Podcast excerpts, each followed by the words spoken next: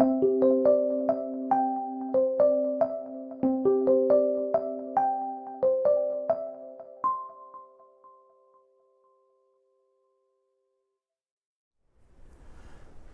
estamos ya llegando al término de nuestra serie del mes de junio, que tiene por título, como usted vio ahí en su pantalla, Iglesia Viral. Y le vuelvo a recordar cuáles son los objetivos que quisimos alcanzar con esta serie. Primero, era comprender desde la óptica bíblica cómo el mensaje del Evangelio ah, puede tener cierta relación con este efecto viral de ser un mensaje contagiante, ¿cierto? Un mensaje transformador, inspirador, que debe esparcirse por todo el mundo y que así de hecho ha sido a lo largo de los siglos. Y en segundo lugar también comprender cómo también desde la óptica bíblica podemos mantener viva nuestra comunión como iglesia, seguir siendo hermanos, seguir siendo familia en la fe, aún en medio de tiempos en los que hemos tenido que ser puestos en distanciamiento social por causa de la pandemia que estamos atravesando. Por lo tanto, hemos querido ah, resaltar el concepto y el énfasis, la importancia que tiene la iglesia. Y hay una expresión que otras veces yo he compartido con usted de un eh, pastor norteamericano, eh, pastor de una iglesia muy grande en, en Chicago, que se llama Willow Creek, eh, este pastor se llama Bill Hybels y él escribió en uno de sus, de sus tantos libros lo siguiente, la iglesia es la esperanza del mundo. La iglesia es la esperanza del mundo. Y esto es, interesante, quiero, quiero, desarrollar esta idea a, lo largo también del, sermón eh, desde la perspectiva del texto que hemos estado analizando los últimos domingos desde sus orígenes, desde el siglo I, la iglesia de Cristo Jesús ha sido la esperanza del mundo. Así que eh, vamos a volver a leer este texto bíblico que ya eh, hemos analizado bastante en profundidad las semanas anteriores, porque me gustaría que este texto bíblico quedara guardado en su corazón, grabado en su corazón que cuando alguien le pregunte, oye, ¿qué es esto de la iglesia? ¿Qué significa ser iglesia? Usted vaya a Hechos 2. Hechos 2 del 42 al 47, porque ahí hay muchos, muchos elementos que nos permiten definir lo que realmente significa ser una iglesia y una familia en la fe. Saque su Biblia, ah, de todas maneras va a aparecer ahí en su pantalla desplegado el texto bíblico, que dice así, y perseveraban en la doctrina de los apóstoles, en la comunión unos con otros, en el partimiento del pan y en las oraciones. Y sobrevino temor a toda persona, y muchas maravillas y señales eran hechas por los apóstoles.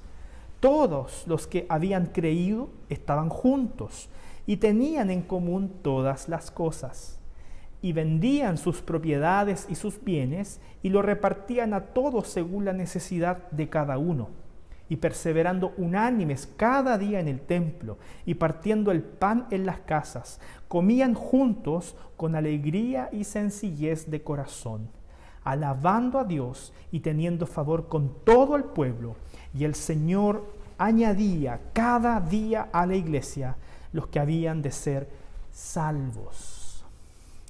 Algo maravilloso que nosotros percibimos constantemente en la lectura del libro de los Hechos es que frecuentemente este libro describe dos aspectos. Primero, que el número de los discípulos aumentaba, crecía o se multiplicaba. A partir del capítulo 2, con la primera predicación de Pedro, en donde se convierte en 3.000 personas, y posteriormente con su segundo mensaje, en donde se convierte en 5.000 personas, el mensaje del Evangelio tuvo este efecto transformador, este efecto viral de ser contagiante y que por lo tanto también en la medida que este mensaje era predicado los discípulos se multiplicaban Crecían el número de los contagiados día a día que habían encontrado en Cristo Jesús la esperanza para vivir. Y en compañía de eso, eh, junto con, en primer lugar, crecer el número de los discípulos, dice también constantemente el libro de los Hechos, que la palabra de Dios se multiplicaba, aumentaba o crecía. Porque cuando hablamos sobre la expansión de la iglesia y el crecimiento de los discípulos de Cristo, eso debe estar unido a la exposición fiel de la palabra de Dios. Porque lo que genera crecimiento, y vamos a ver un poco más acerca de esto también hoy día, es la expresión fiel de la palabra de Dios a través de nuestra vida y también en la verbalización del Evangelio. Estos dos elementos están presentes frecuentemente en el libro de los Hechos. Aumentaba el número de discípulos, aumentaba la predicación del Evangelio. Aquí había una retroalimentación. Mientras más discípulos había, más se predicaba el Evangelio. Mientras más se predicaba el Evangelio, más discípulos eran multiplicados y eran unidos, eran sumados a la iglesia de aquella época.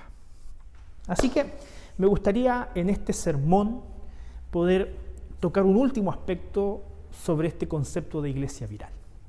Y ese concepto tiene que ver con la expansión, ¿cierto? El libro de los Hechos constantemente nos habla de que el número de discípulos se expandía y que la palabra de Dios se expandía. Y en este texto me gustaría mencionar tres características acerca de esta expansión de una iglesia viral. Cómo una iglesia viral se expande, cómo ella crece.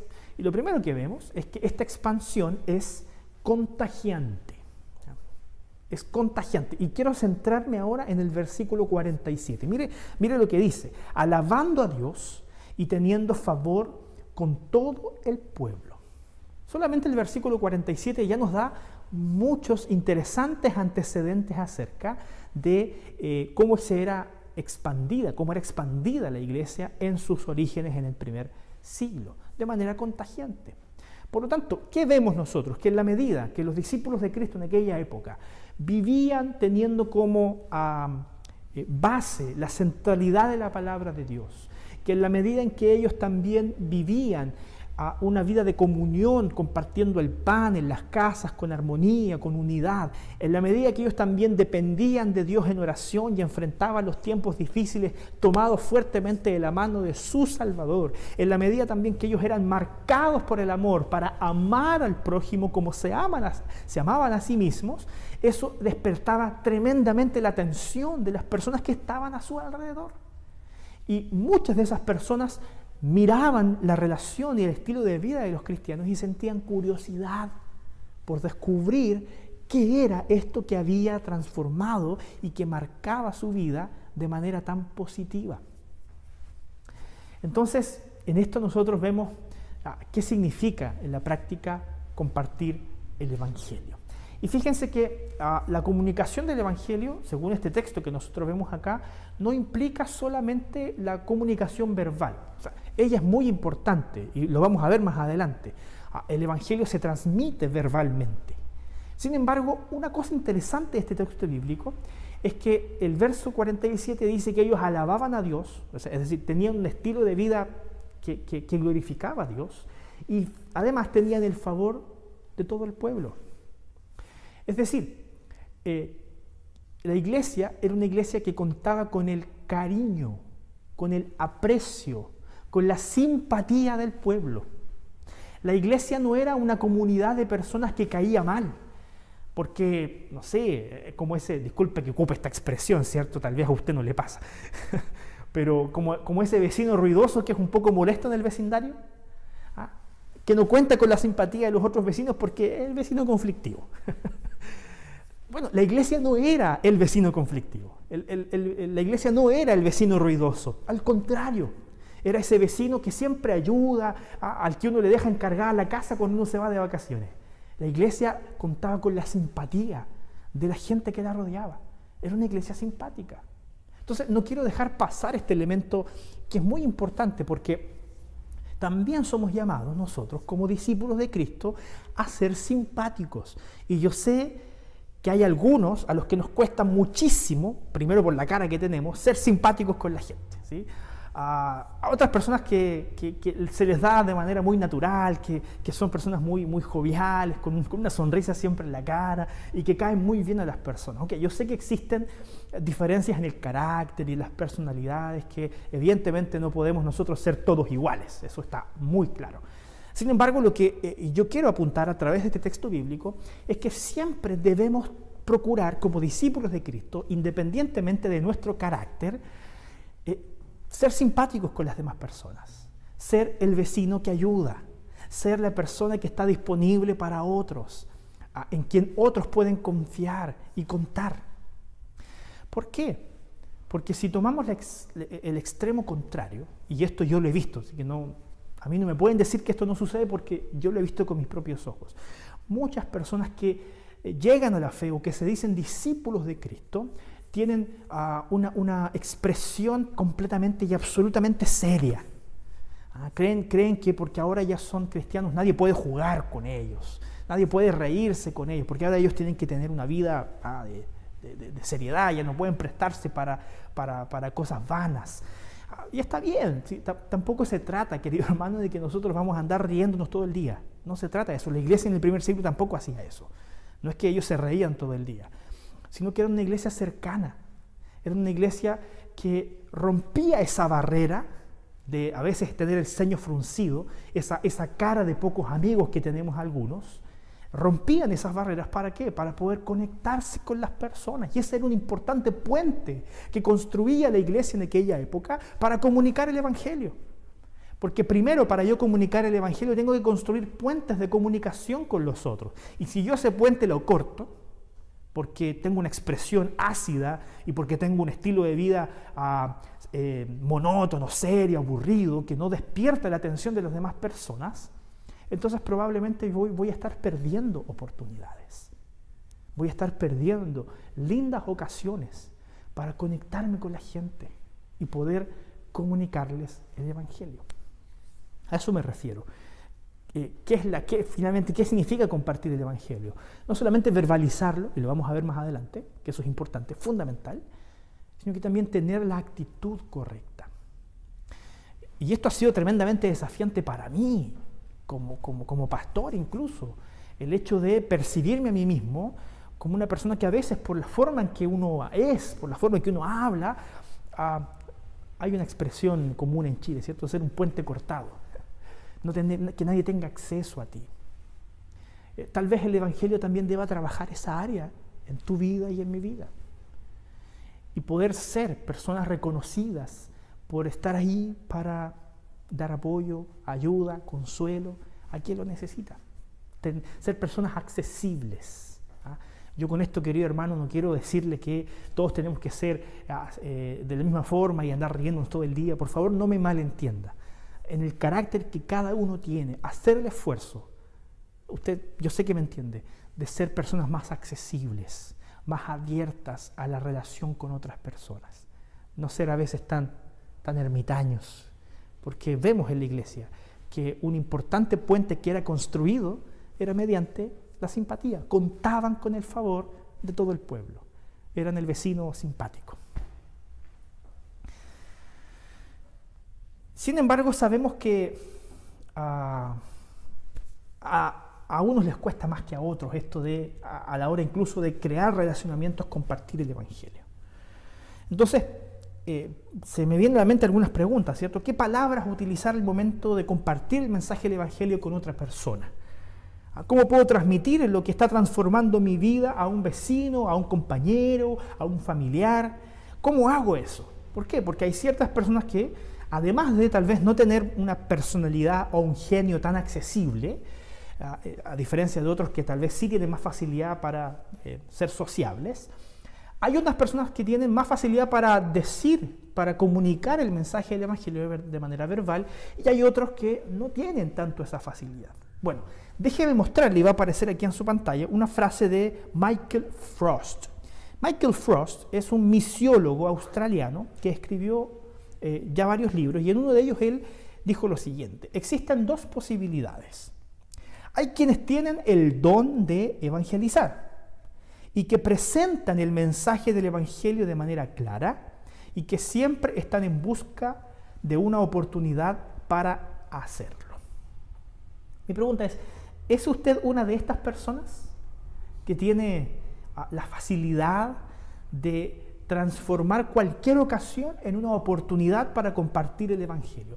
Yo sí conozco muchos hermanos y hermanas que tienen esta facilidad y que tienen este don, que son, que yo miro esta descripción y es como estar viendo a, esa hermana, la tengo aquí en mi mente, o a ese hermano que también está aquí en mi mente, que tienen esa facilidad al ver una persona sentada en un banco o al ir conversando con una persona en el colectivo, eh, que transforman oportunidades cotidianas para predicar el Evangelio. ¿Es usted una de esas personas? Si no es así, Michael Frost sigue diciendo lo siguiente. Otros viven una vida de comunión con Dios, dando testimonio con sus actitudes y relacionándose sabiamente con las personas. Y esperan preguntas que puedan responder con el Evangelio.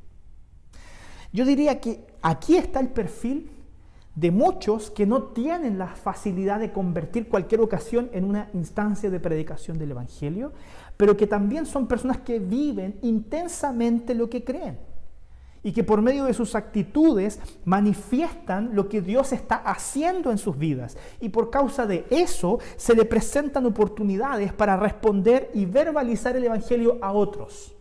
Yo no quiero que usted me malentienda. No significa que unos que cuentan con esa capacidad van a ser los que predican el Evangelio verbalmente y que otros que no tienen esa capacidad van a predicarlo a través de sus actitudes, amando al prójimo solamente. No, estoy diciendo que uno sí tiene...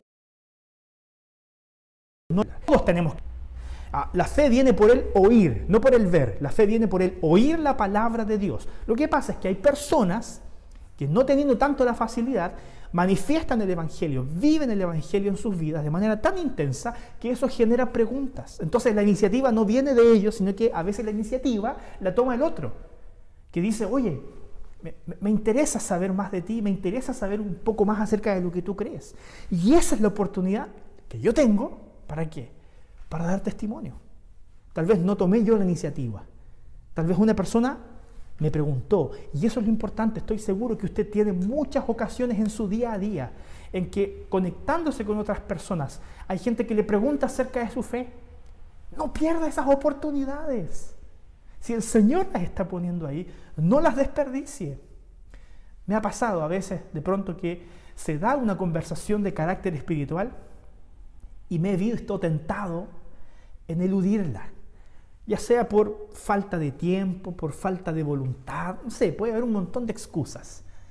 Pero se presenta la oportunidad y yo sé que es una oportunidad para comunicar el Evangelio a otra persona y me he visto luchando conmigo mismo para decir, ¿aprovecho o no aprovecho?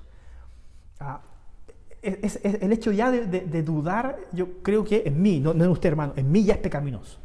Eh, tengo que aprovechar siempre esas ocasiones que a veces ni siquiera parten de la iniciativa mía, sino que provienen de gente que busca ayuda para comunicar el Evangelio.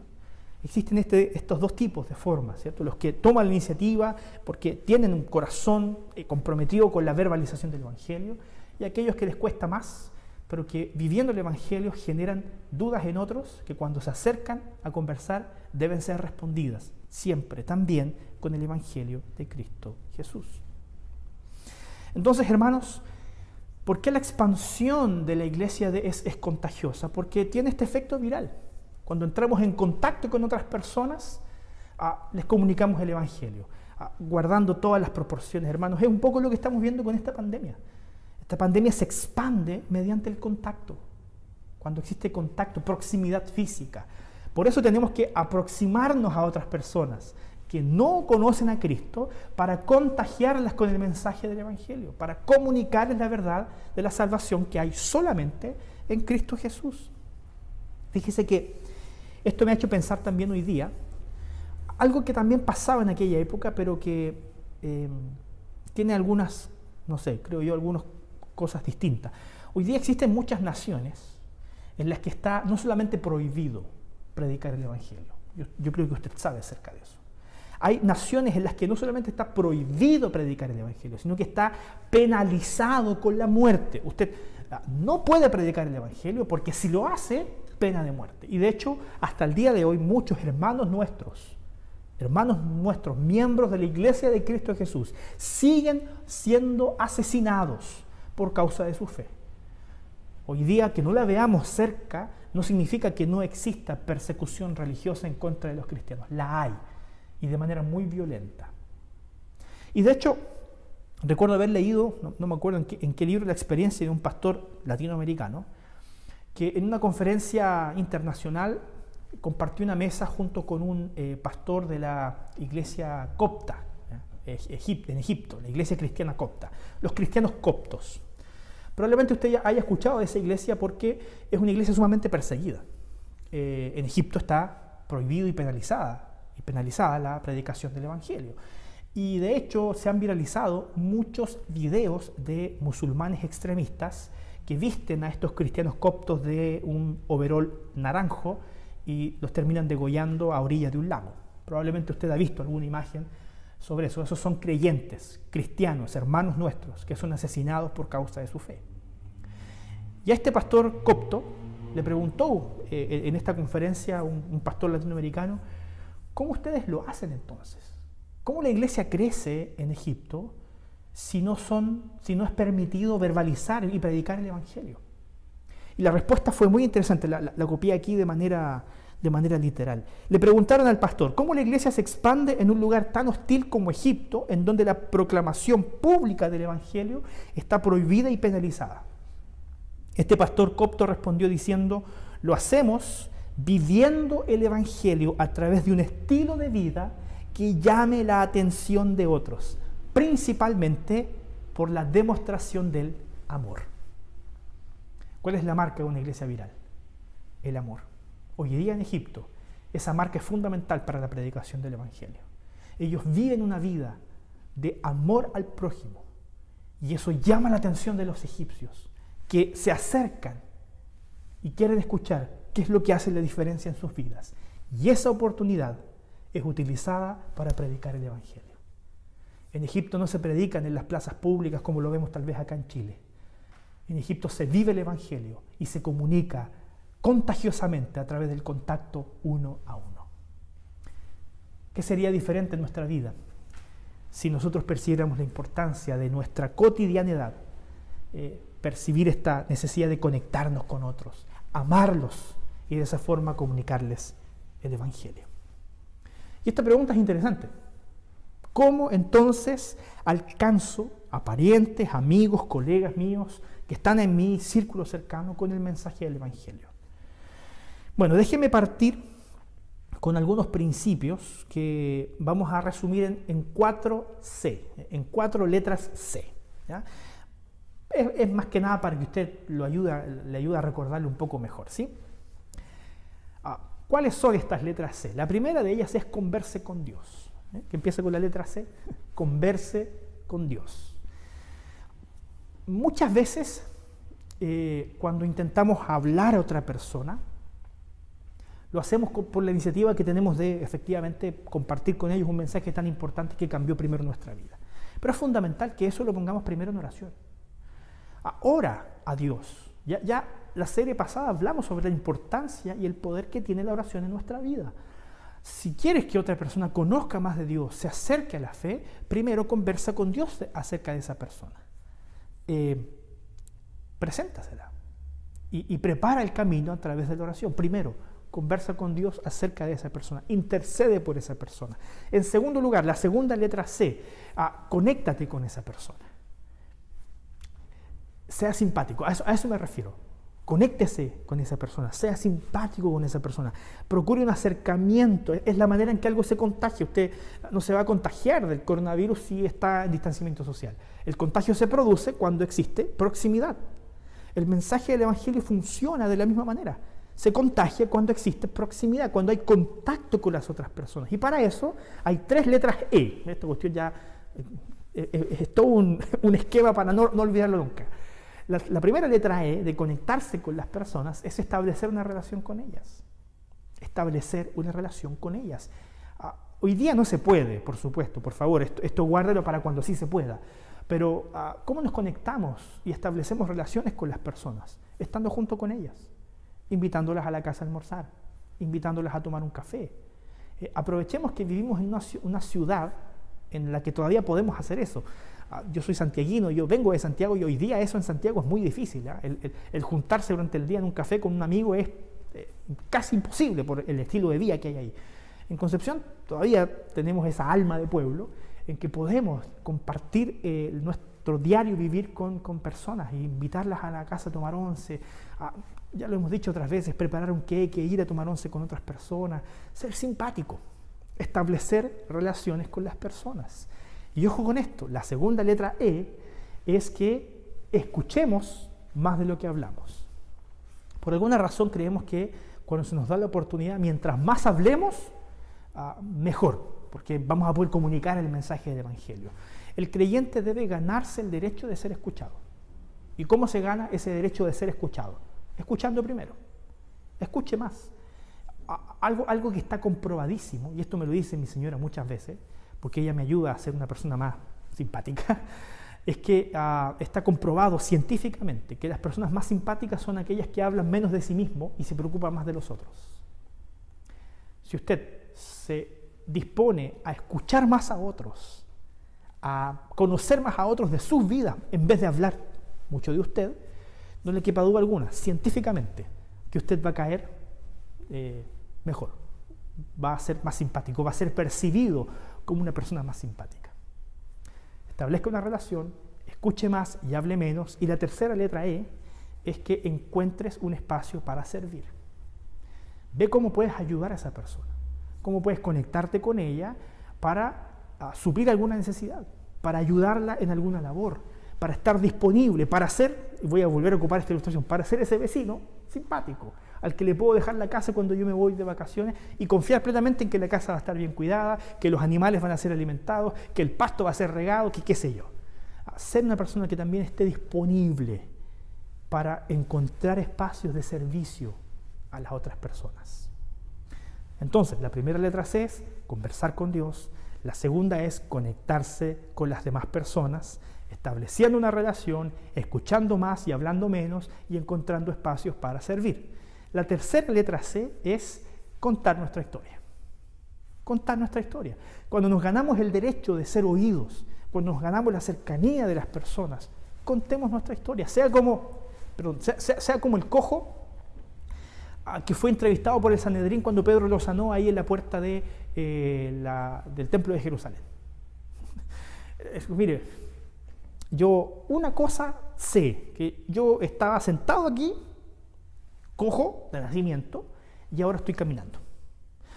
Lo mismo sucedió con el ciego que sanó Jesús, cuando fue llamado por el Sanedrín para preguntar, oye, ah, ¿tú de verdad eras ciego? el ciego dijo, mire, yo, yo no sé cómo lo hizo, no sé qué pasó, lo único que les puedo decir es que yo antes era ciego y ahora veo. Es eso. Yo antes no conocía al Señor y ahora lo conozco. Y eso cambió y transformó mi vida por completo. Cuente su historia. No necesita un curso de teología. No necesita pasar por el seminario para predicar el Evangelio. Necesita solamente ser consciente de lo que Dios ha hecho en su vida y contárselo a otra persona. Y en cuarto lugar, la cuarta letra C es convidar a las personas a la iglesia. A veces nosotros partimos por lo último. ¿ah? Pensamos que invitando a la gente a la iglesia se va a convertir. Convidarlos a la iglesia es el último paso. Primero, converse con Dios, conéctese con ellos, cuéntele su historia y entonces invítelos a la iglesia para que ellos puedan conectarse con otra comunidad en donde puedan también aprender más de la fe, ser discipulados y también adorar juntos al Señor eh, como, como iglesia. Son cuatro letras C que yo le dejo como un resumen de cómo podemos compartir el mensaje del Evangelio con otras personas. En segundo lugar, si la, expansión en primer lugar está caracterizada por ser contagiosa. En segundo lugar, esta expansión es espontánea. Es contagiosa porque entramos en contacto con la gente.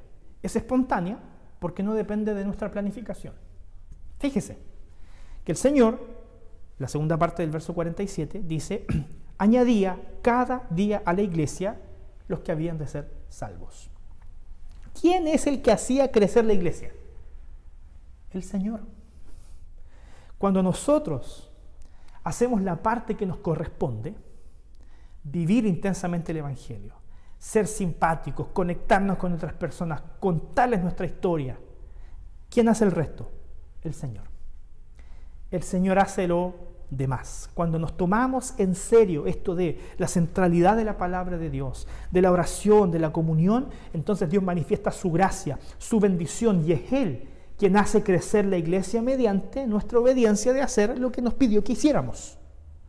Por eso es que entendemos que la cuestión aquí es de dependencia, que dependamos de Dios, porque es Él única y exclusivamente quien hace crecer la iglesia. No le pida a sus líderes que hagan crecer la iglesia. No le pida al pastor que haga crecer la iglesia, porque no puedo hacer crecer la iglesia. Quien hace eso es el Señor.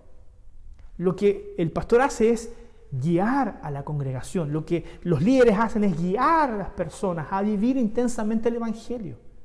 Y también, por supuesto, como oveja del Señor, también tengo ese llamado de vivir contagiosamente para llamar a otros al Evangelio. Pero quien hace crecer la iglesia es el Señor, porque la, iglesia le pertenece a Él, no al pastor, no a los líderes, le pertenece al Señor. Por lo tanto, lo que debemos hacer cada uno de nosotros es utilizar los talentos, los dones que el Santo Espíritu nos ha dado para vivir una vida contagiosa, para transformar la vida de otros mediante este mensaje inspirador que primero transformó nuestra vida. Fíjese que como iglesia presbiteriana de Concepción en particular, yo sé que nos siguen de otras iglesias también. Aprovecho de saludarles, hermanos. Gracias por conectarse también a, lo que hacemos acá. Como iglesia hemos identificado siempre necesidad de predicar el Evangelio y está también en, parte de nuestra misión, ¿cierto? Predicar el Evangelio, hacer discípulos y plantar iglesias. Y nos hemos comprometido con, la plantación de iglesias. ¿eh? Eh, ya lo hicimos con la iglesia de Chihuayante, ya lo hicimos con la iglesia de Las Lomas, Estamos en medio de un proyecto en donde un grupo base se está capacitando para plantar ya prontamente una iglesia en Lota. Creemos profundamente que la, la vocación de la iglesia debe ser la multiplicación, a plantar otras iglesias. Sin embargo, nos hemos dado cuenta en el proceso que aquel que tiene la agenda y el control sobre eso es el Señor. Nosotros podemos hacer lo mejor, podemos planificar con excelencia para que las cosas funcionen, pero quien añade el resultado a eso en el tiempo que Dios quiere, es el Señor. No nosotros. No por mucho que yo me afane, ah, voy a hacer que la iglesia se multiplique más rápido. Eso es resultado de lo que el Señor está haciendo en medio de cada uno de nosotros. hay una historia que está en el libro de Mateo, que me parece que en el capítulo 16, eh, Jesús habla con sus discípulos y les pregunta, oye, hay ustedes que están caminando por las calles y que escuchan lo que la gente dice de mí, ¿qué está diciendo la gente acerca de mí? ¿Quiénes piensan ellos que soy yo? Y los discípulos le respondieron, bueno, algunos, Señor, dicen que tú eres eh, Juan el Bautista. Otros dicen que tú eres el profeta Elías, otros dicen que eres Jeremías o, alguno de los profetas. Entonces Jesús, frente a esta diversidad de, opiniones que había entre la gente respecto de quién era Él, derechamente le pregunta a sus discípulos, bueno, ¿y ustedes? ¿Quiénes ¿quién, es, quién creen ustedes que yo soy? Y ahí eh, eh, se levanta el apóstol Pedro y le dice, tú eres el Cristo, el Hijo del Dios viviente. ¿Y sabe lo que le dice Jesús a Pedro? Le dice, bienaventurado eres Pedro, feliz, ¿cierto? Eres Pedro, porque lo que acabas de decir no te lo reveló nadie, sino que mi Padre que está en los cielos. Y ahí añade, ahí al final añade una frase que quiero, quiero poner ahí en, el, en la pantalla. Dice, y yo también te digo que tú eres Pedro, y sobre esta roca edificaré mi iglesia. Y las puertas del Hades no prevalecerán contra ella. ¿De quién es la iglesia? La iglesia es de Jesús. ¿Lo dice el texto? Yo te digo que tú eres Pedro y sobre esta roca edificaré mi iglesia. Jesús le dice, Pedro, tú vas a ser un hombre muy usado para hacer crecer la iglesia. Pero que nunca se te olvide, querido Pedro, que la iglesia no es tuya. Quien hace crecer la iglesia y quien es el dueño y señor de la iglesia es Cristo Jesús. Usted y yo le pertenecemos a Cristo Jesús. Él es nuestro Señor, Él es nuestro Salvador. Nunca lo olvide. ¿Y sabe qué? El Señor se va a encargar de hacer crecer la iglesia. Y a veces basta con que hagamos algo muy sencillo para que la iglesia crezca. Eh, no estorbar al Espíritu Santo. Y es triste decirlo de esa manera, ¿cierto? Como que no estorbe para que el Señor haga su trabajo. Ah, pero a veces nos pasa. A veces pasa que terminamos siendo piedra de tropiezo para otros, terminamos siendo un estorbo en lo que el Dios está haciendo en su iglesia para hacerla crecer. Por lo tanto, a veces la manera que tenemos para ayudar al Espíritu Santo a que Él haga su obra y haga crecer la iglesia es no estorbar. Pero ojalá no sea así. Ojalá usted, hermano, entienda que usted y yo hemos sido llamados a vivir de manera tan intensa el Evangelio que nuestra vida sea contagiosa para otras personas. Y en vez de estorbar al Espíritu Santo, seamos colaboradores. Y nos pongamos a su disposición y digamos, Señor, yo aquí estoy con los dones que tú me diste para hacer lo que tú me mandaste hacer. Y estoy seguro que el resultado tú lo vas a añadir. Y, sabe que esto, esto no es nada del otro mundo. Ya se lo, se lo he dicho durante toda esta semana. ¿Qué tengo que hacer para no ser un estorbo, pastor? Primero, viva intensamente el Evangelio. Centralidad en la palabra de Dios. Segundo, viva una vida de comunión con sus hermanos. Conéctese con sus hermanos. Tercero, dependa de Dios en oración constantemente. Cuarto, que su vida esté marcada por el amor al prójimo. Y quinto, vivamos este, esta expansión de manera contagiosa, siendo simpáticos, siendo accesibles, siendo personas que sirven a los demás. No creo estar pidiéndole nada. El Señor no nos está pidiendo nada del otro mundo. Nos está pidiendo que nuestra vida sea impactada y transformada por el Evangelio. Y ese simple y sencillo hecho lo convertirá en un colaborador en la expansión de la iglesia. Pero recuerde, esta expansión es espontánea.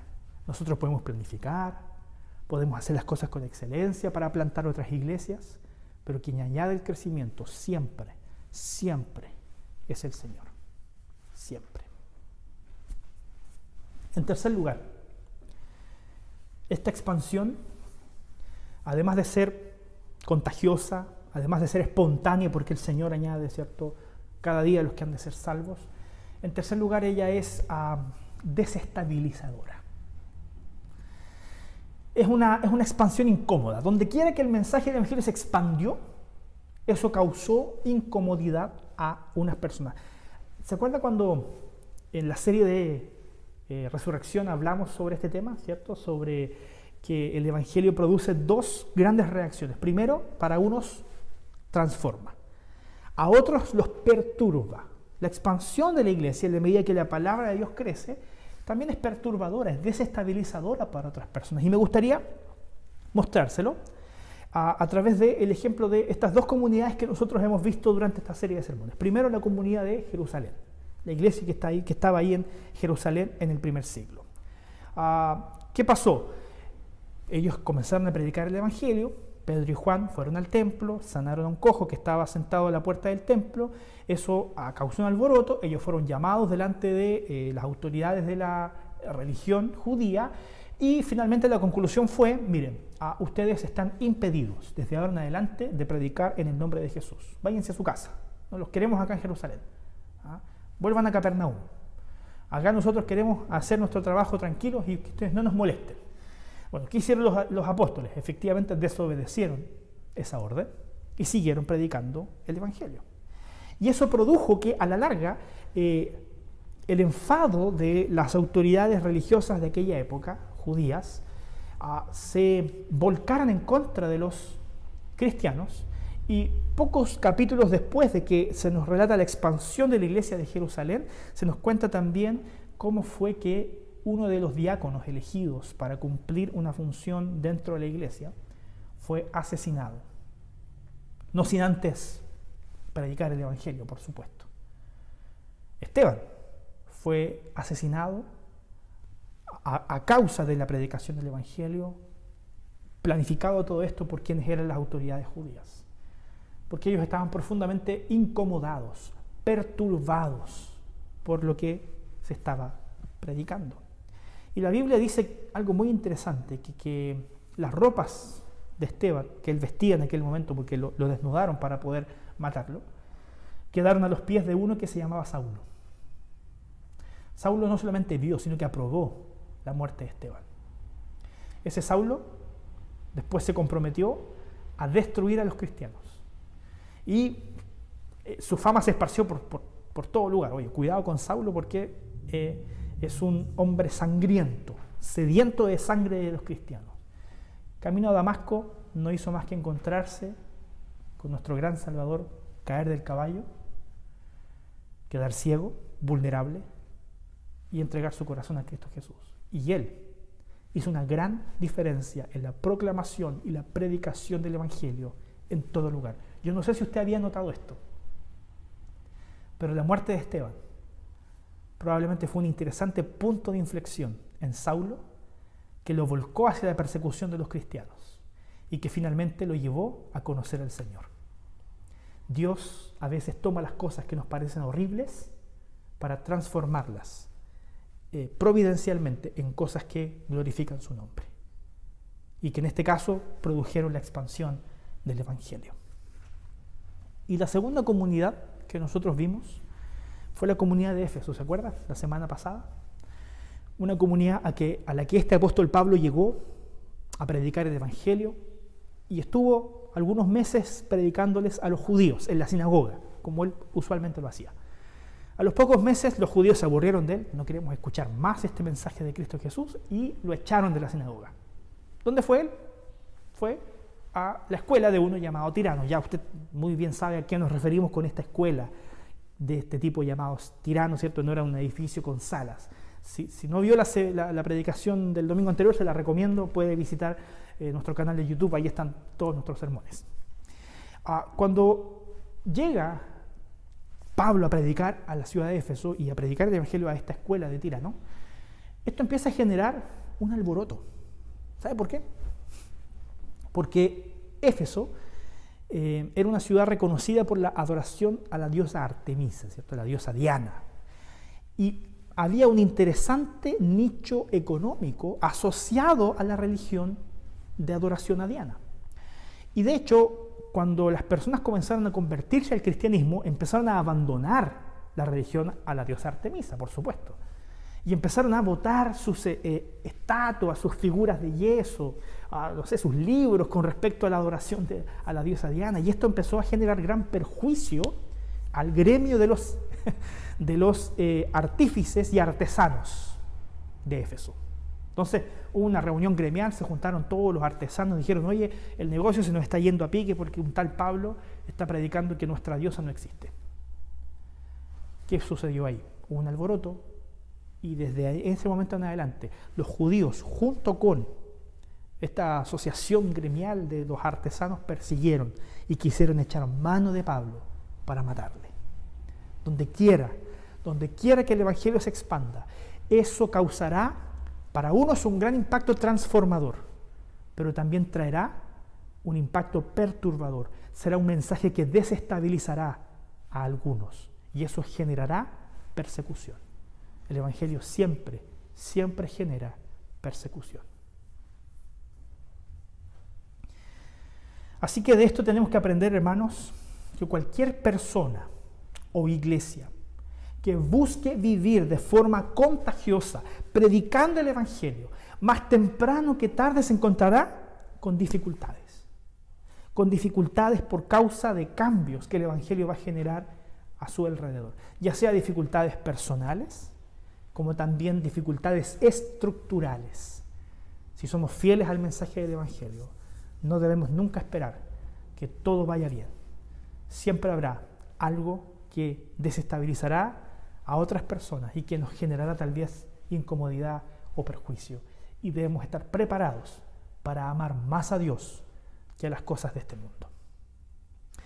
Le dejo tres desafíos para pensar y practicar. Primero de ellos, ¿usted ha vivido una vida que evoca preguntas cuya respuesta es el Evangelio? Pida la ayuda de Dios para reflejar el carácter de Cristo en sus actitudes y relacionamientos. No coloque esto como responsabilidad en, usted mismo de hacer crecer la iglesia. Ojo con eso. ¿ah? Cuando yo me refiero a esto, no crea que usted es el responsable de hacer crecer la iglesia. Eso, eso depende del Señor.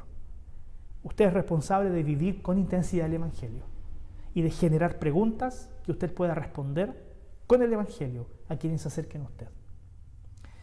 No nos cansemos, no nos cansemos de vivir para la gloria de Dios. Eso ya de por sí nos convierte en colaboradores del Espíritu Santo en la misión de Dios de rescatar a todos sus escogidos. En segundo lugar, ¿has confiado que Dios está en control de tu vida? ¿Buscas sensibilidad para percibir cómo Dios quiere usarte en la vida de las personas que Él ha puesto a tu alrededor? La expansión espontánea demanda, demanda que tengamos la disposición de conectarnos con otras personas, de servir a otras personas. Y estoy seguro que a muchos de nosotros, y me incluyo, es tal vez un aspecto que nos cuesta. Pidamos a Dios que Él sea quien tome control de nuestra vida para marcar la diferencia en este aspecto. Y por último, ¿has sido perseguido por caminar en la dirección de la voluntad y los preceptos de Dios? ¿Ser cristiano te ha traído problemas con tu familia, con tus amigos, en el trabajo, en el vecindario? No vivimos en un país en donde la persecución se manifiesta de manera tan cruenta, de manera física, aunque en el mundo hay persecución física. Pero no me cabe duda alguna que muchos de nosotros hemos sido presa de la persecución ideológica, ¿ah? del ser ah, catalogados o caricaturizados por causa de nuestra fe.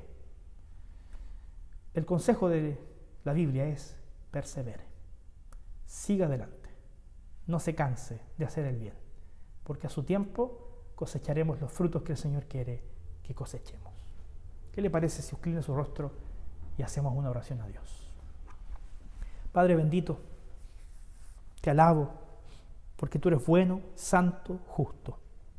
Porque nos permite, Señor, tener la hermosa oportunidad de, durante todo este mes, haber reflexionado en torno a tu palabra, lo que significa ser una iglesia contagiosa, una iglesia inspiradora, una iglesia transformadora. Y te doy gracias, Señor, porque estoy seguro que tú has trabajado en nosotros para resaltar y potenciar las virtudes que tenemos como comunidad. No me cabe duda alguna, Señor, que la bendición que tú has añadido sobre nuestra iglesia es fruto, Padre, del trabajo del Espíritu Santo en cada uno de nosotros. Gracias por todo lo que hemos avanzado. Gracias por el crecimiento y la madurez que yo he visto en muchos de mis hermanos en la fe y que he visto en esta iglesia en particular. Pero también, Señor, quiero reconocer que no hacemos todo bien, que hacemos muchas cosas de la manera equivocada, que aún nos falta crecer en otras áreas. Y te pido que tú tengas misericordia de nosotros. Tenemos toda la disposición, Señor. Y si no la tenemos, queremos que el Espíritu Santo quiebre nuestra voluntad para que podamos realmente disponernos a servirte, Dios, de todo corazón, a vivir con intensidad el Evangelio, a vivir ese estilo de vida contagioso que tú quieres que tengamos, a fin de predicar a otros de Cristo Jesús. Bendice a mis hermanos ahí en su casa que están haciendo ese culto ahí en sus hogares. Padre, que esta palabra pueda quedar guardada en su corazón, que este texto de Hechos 2 de 42 al 47 quede grabado en sus corazones y que haga la diferencia en este concepto de ser iglesia. No estamos juntos, no estamos aquí, Señor, reunidos en este lindo lugar que tenemos para congregarnos y alabarte. Pero si bien no estamos juntos, Señor, queremos seguir siendo una iglesia, una familia, estando unidos apoyándonos los unos a los otros. Bendice nuestra comunión. Te lo pido en el nombre de Cristo Jesús, nuestro Salvador. Amén.